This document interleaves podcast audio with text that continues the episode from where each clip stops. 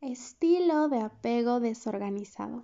El día de hoy nos toca hablar y desarrollar este estilo de apego y quiero empezar diciendo que es un estilo de apego el más complicado, digamos, el que tiene más elementos para trabajar. De hecho, entre las sugerencias sí o sí tiene que ser tratarse con un acompañamiento psicológico, ya que este estilo de apego viene de una raíz con mucho abuso, trato hostil y traumas muy profundos. Vuelvo a decir, no vamos a categorizar como malo y bueno, ¿no? Solo como algo que es. Y si tal vez has dicho tengo un poco del apego evitativo, un poco del apego ansioso o tengo mucho de ambos, este episodio va a aclarar un poco tus dudas. Y nada, puede tocar fibras un poco sensibles, les digo de, entrada, ya que es un tema un poco delicado hablar de esto. Sin embargo, lo voy a resumir y lo voy a hablar de la forma más transparente y más empática posible. Y espero lo puedas entender, comprender, puedas, no sé, analizarlo, trabajarlo, identificarlo tal vez en ti o en alguna persona cercana y sobre todo que aprendas y disfrutes este episodio.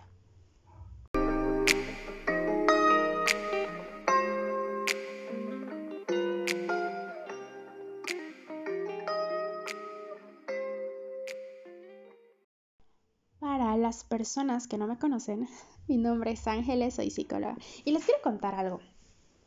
Es que este tiempo han pasado unas cosas, han pasado como unos cambios en mi vida, pero no bruscos. Sin embargo, me he quedado sorprendida porque en otra circunstancia, con lo mismo que me ha pasado, yo estaría llorando, estaría muy afectada. Sin embargo, estoy muy tranquila. Y sí he llorado un día, la verdad, pero después me terminé sintiendo muy tranquila.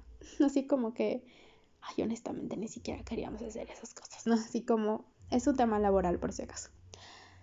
Y es a veces confrontarme mucho conmigo, con lo que se supone que debería hacer una chica profesional a mi edad, o según lo que yo pensaba que iba a ser el mundo laboral. Sin embargo, me he dado cuenta cómo el desarrollar una buena relación contigo, cómo el trabajar varias áreas, en estos momentos de crisis o en estos momentos donde pasan cosas que no esperabas, ahí está como un soporte. Entonces, nunca se arrepientan de trabajar en su salud mental, nunca se arrepientan de, de lo que inviertan en ustedes, porque yo sé que muchas veces el ir al psicólogo o ir al psiquiatra o tomar algunas cosas es invertir. Muchas veces inviertes no solo tu tiempo, inviertes dinero, inviertes también el hacer ciertas actividades. Yo no sé cómo será tu terapeuta o si no tienes, te invito a que busques algún terapeuta, pero incluso el tema de, yo soy la de las psicólogas que da tareas terapéuticas, entonces el hacer esas cosas es invertir en vos, ni siquiera es un beneficio netamente para los profesionales, ¿no? Sino es un beneficio para ti y eso te das cuenta, porque a veces dices, ay, no, o sea, creo que no sé, ¿para qué voy al psicólogo? Pero yo les digo desde una posición, tanto como psicóloga y como paciente, que los frutos de tu esfuerzo, de lo que inviertes, luego los agradeces y dices, wow, o sea, en otra circunstancia yo estaría destrozadísima o lo estaría tomando y estaría tomando mucha ansiedad este proceso, pero te das cuenta como las afirmaciones, hasta el hecho de llorar acompañada o acompañado de un psicólogo, de un profesional, es de verdad súper sanador. Y bueno, quería decirles eso. Ahora vamos a empezar. El apego es la forma en la que nos hemos, hemos desarrollado nuestras relaciones y cómo nos a ver, de nuevo. El apego es la forma en la que nos relacionamos, ¿sí? La forma en la que hemos desarrollado nuestras relaciones. Es el vínculo que hemos tenido con nuestros cuidadores y esto pasa en los primeros años de vida. Eso ya se los dije en los anteriores episodios de apego, pero igual se los voy a repetir. Si es que no has escuchado los anteriores episodios, te invito a que los puedas escuchar. Apego ansioso, apego evitativo. Ahorita estamos con el apego desorganizado y el próximo episodio va a ser de apego seguro, para que sepas la información completa. Bueno, estas personas han vivido en un ambiente hostil, muchas veces de abuso y de maltrato. Entonces tienen una profunda herida de traición. ¿Por qué es importante decir esto? Ya que si hablamos de los primeros años de vida, han sido cuidadores que probablemente han abusado de ellos físicamente, verbalmente, e incluso sexualmente puede ser. Niños que, niños bebés que han sufrido una traición, porque los que se suponen que los cuidan, que puede ser papá, mamá o como sea tu historia o la historia de las personas, los que se suponen que están a cargo de su cuidado los han maltratado o han permitido que les maltraten. Así es como se percibe. Entonces tienen una profunda herida de traición, de los de afuera me hacen daño, me lastiman, me van a lastimar, me van a herir. Y este es un ambiente muy hostil, puede ser donde ha habido violencia, donde has visto o has sido parte de maltrato, son personas muy, muy desconfiadas, ya que si durante sus primeros años de vida han experimentado abusos, maltrato, los que se supone que les tenían que cuidar no les han cuidado, no han suplido todas sus necesidades, etc., se sienten muy desconfiadas. Muy desconfiadas en no sé si me van a cuidar, no sé si me van a proteger. Les cuesta tener relaciones sin violencia como son personas que están tan familiarizadas con violencia, abuso, maltrato y todas estas cosas, tienden a tener relaciones con violencia, ¿no? Porque hasta a nivel inconsciente o consciente, como queramos llamarle, se normaliza el abuso, se normaliza las relaciones violentas. Ahí es la típica donde escuchamos, es que salió de una relación donde su pareja la golpeaba o lo golpeaba y vuelve a estar en una relación donde la golpean o la golpean. O suelen estar dentro de relaciones muy tóxicas. Son personas que se suelen involucrar dentro de vínculos demasiado tóxicos, de celos súper fuertes, de muchas veces maltrato, de mucha violencia. Puede ser, como les decía, cualquier tipo de violencia y suelen generar, generar muchos conflictos. Entonces tienes un, bueno, tienes, estoy diciendo tienen, voy a decir, un estilo de apego muy desorganizado, así tal como lo dice el nombre, ¿no? Como está relacionada a estas relaciones de violencia, relaciones tóxicas, de mucho conflicto. Estas personas pueden desarrollar miedos o fobias, ya que hay esta herida tan fuerte de traición, hay este profundo miedo, este me han hecho daño, me hacen daño, que pueden desarrollar miedos muy profundos e incluso fobias. Hay un miedo a equivocarse muy fuerte. ¿Por qué pasa esto? Porque las, los errores, voy a decir, el equivocarte no lo interpretan como ah, no, bueno, me equivoqué ni modo, sino me equivoqué y me pueden hacer daño por eso, me equivoqué y esto va a tener una grave consecuencia, ¿no? Porque hay algo que no sé si tú has escuchado, pero cuando los padres se divorcian, muchas veces los hijos se culpan, ¿no? Ah, tal vez es porque no fui un buen niño. Entonces pasa esto también. Entonces pueden creer que al equivocarse pueden merecerse un maltrato o merecer que les traten mal. No sé si alguna vez te ha pasado que te ha pasado algo malo. ¿Te ha pasado que te ha pasado algo malo? Perdonen la redundancia, pero no sé si alguna vez te ha sucedido que te pasó algo malo y tú hiciste algo malo, entonces dices, ay, es que me lo merecía. Tienen esta idea, ¿no? Como que me merezco que me pase esto. Estas personas son mucho más vulnerables a desarrollar trastornos mentales, ya que tienen esta infancia, estas heridas de niñez tan traumáticas que pueden desarrollar mucho más fácil alguna adicción e incluso algún trastorno mental. De hecho, incluso tienden a tener estrés crónico o estrés postraumático. Ya que si hablamos de una infancia donde ha habido abusos, maltratos y heridas muy fuertes de traición, donde tus cuidadores no te han protegido, estas cosas, pueden tender a tener eh, estrés postraumático, pesadillas, eh, se pueden despertar de repente o empezar a tener ataques de pánico, y un miedo a ser cuidados. No, como son súper desconfiados, son personas que no van a confiar en la gente porque piensan que todas las personas les van a hacer daño. O sea, mm, me, me está tratando bien, algo debe ocultar y algo malo puede haber. Entonces piensan que les van a hacer daño. Entonces tienen miedo a ser cuidados.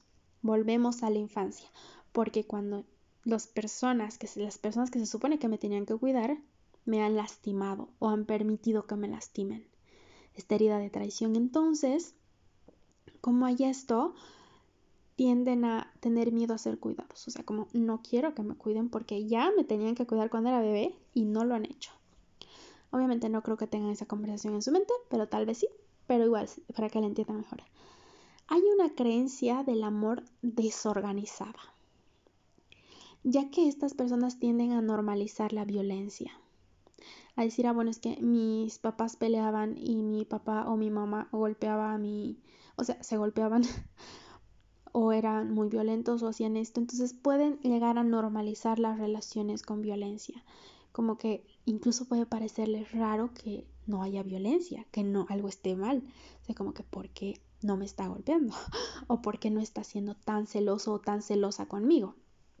Pueden tender a normalizar esto porque tienen una idea del amor muy mezclada con estas de sus heridas de violencia, abuso y todas esas cosas. El niño siente que confiando le han hecho daño. Yo he confiado y esto es algo que se ve mucho en abusos, ya que confían en, en la otra persona o en adultos o lo que sea. ¿Y qué pasa? Reciben un abuso. Entonces esto de yo he confiado y me han hecho daño. Entonces son personas que tienden a protegerse, tienden a, a no querer. No es igual al apego evitativo, quiero decir. Tal vez sí tiene esta característica un poco similar de que tienden a protegerse, a no querer mostrar tampoco sus emociones. Sin embargo, este es un estilo de apego mucho más profundo de trabajar. Ya que tienen que trabajar en que hay personas en las que pueden confiar, ¿no? Y este es un estilo de apego el cual yo les mencionaba que sí o sí se tiene que trabajar en terapia, ya que si hablamos de un entorno de violencia, de un entorno lleno de traumas, donde ha habido abusos, es importante que se abra estas heridas, que se trabajen estas cosas, que se resignifique la historia con un apoyo terapéutico. Y voy a insistir en esto, ya que mm, es algo que igual les mencionaba en el episodio de apego evitativo. No cualquiera puede recibir tu historia, no cualquiera puede conocer tu vulnerabilidad y no cualquiera puede hacer algo con esto. Y esto no significa que todos los psicólogos son perfectos o todos van a ayudarte, sino que hay que buscar el psicólogo con quien mejor encajes o un psicólogo especialista en traumas, ya que va a afectar en tus relaciones. Sí, entonces es importante que este estilo de apego trabaje con terapia, trabaje con un acompañamiento para poder trabajar esto, para decir, ok, ¿qué significa el amor para mí? ¿Cómo han sido? ¿Por qué mis relaciones son violentas? Si has estado en relaciones donde ha habido abuso, donde han sido muy, muy tóxicas, más de una relación muy tóxicas, probablemente podrías tener este estilo de apego. O si has vivido abusos o maltratos en tu infancia, también probablemente, ¿no? No estoy afirmando nada, esto lo tienes que analizar bien con un terapeuta, pero es súper importante de que una vez que lo identifiques, decidas buscar ayuda o si tienes alguna duda, busques ayuda. Porque esto va a afectar en cada una de tus relaciones. va a afectar en los vínculos que decidas establecer con otras personas. Algo se cayó en el patio de mi casa. Pero bueno, va a afectar en el vínculo que decidas tener con las otras personas. Entonces es una forma en la que dejas de vivir en automático y decides hacerte cargo de estas partes. No les garantizo que sea un proceso fácil, ya que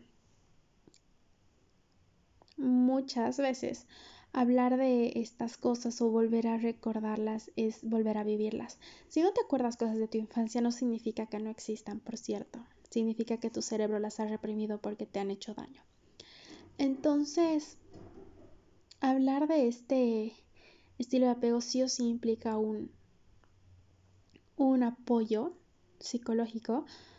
Todos los apegos, ¿no? Pero este en específico, ya que el volver a dar esta regresión, voy a decir, a tu infancia, a cosas así, tiene que hacerse con un acompañamiento psicológico.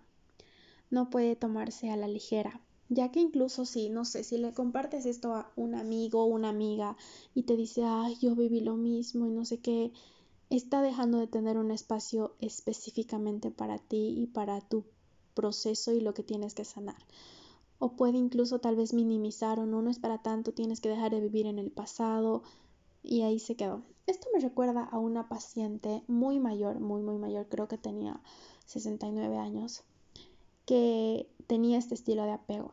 Bueno, que tiene este estilo de apego, ¿no? Desorganizado. Y ella, una infancia con mucho abuso, y cuando ella comentaba en sesión, ella mencionaba entre lágrimas, ¿no? Es que yo viví muchos traumas y empezaba a, a desarrollar y a contar lo que había pasado. Y en una sesión me contó que le había expresado esto a sus hijos y le habían dicho, pero eso es pasado, ya no tienes que vivir en eso, solo te hace daño. Y ella decidió ya no contar. Y estoy hablando de una persona mayor, ¿no? O una persona de la tercera edad y cómo esos vínculos hasta ahora le, estaban siguiendo y cómo el no expresar a la, la, no estoy diciendo que no le cuentes a nadie, pero el poder solo haberlo expresado a tu familia y que hayan minimizado es como, ay, no es tan importante, pero sí, sí es, o sea, me está afectando. Entonces, hay una gran diferencia entre buscar un apoyo y una escucha psicológica a una que no es psicológica. me acordé de, esta paciente. Solo fue a dos sesiones, entonces había mucho aún que trabajar.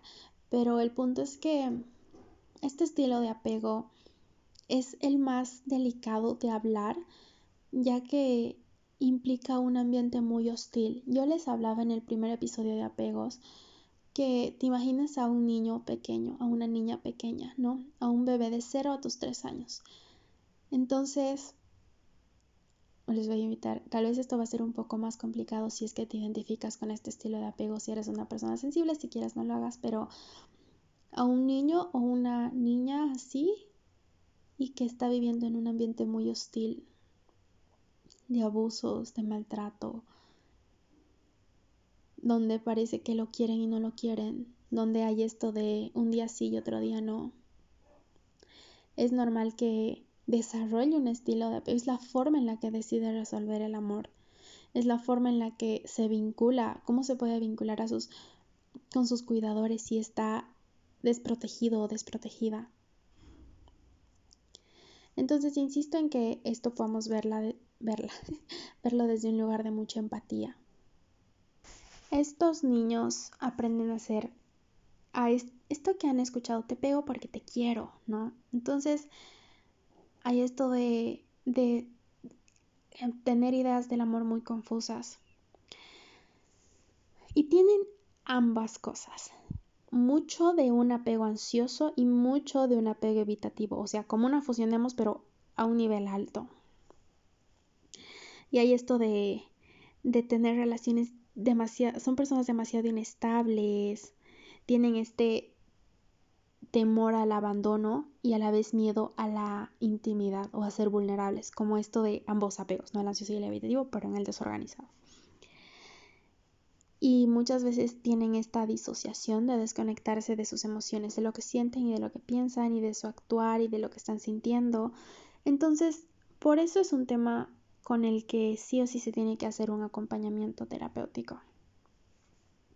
Porque este estilo de apego tiene cosas mucho más complicadas que trabajar para poder tener vínculos sanos, porque si no va a hacer que se vuelva a chocar con vínculos demasiado inestables, demasiado tóxicos, violentos y así. En fin, esto es todo lo que les tenía que decir acerca del apego desorganizado. Espero lo hayan entendido, espero hayan visto algunos elementos y sepan de que si ustedes o si alguna persona que conocen tiene este estilo de apego, la ayuda psicológica es necesaria. Si es necesaria, útil y va a ayudar mucho en su proceso ya que puedan disfrutar la vida, ¿saben? A que puedan disfrutar de la vida sin, sin esta sensación de de tener estas relaciones dramáticas y llenas de toxicidad. ¿Sí? Así que nada. Si creen que les puede servir a alguna persona, les invito a que lo compartan este episodio, que compartan este episodio. y les recuerdo que estamos en redes sociales como Psicología y Amor Propio. Igual si quieres agendar alguna consulta psicológica o contarme qué te pareció el podcast o lo que quieras, puedes escribirme. A mí me encanta leerles y recibir sus mensajes. Yo soy así como que, ¡ah, qué hermoso! Me gusta mucho, de verdad. En fin, les mando un fuerte abrazo de mi alma a la suya. Espero se encuentren muy, muy bien. Y acuérdense, la terapia psicológica es súper importante. Bye.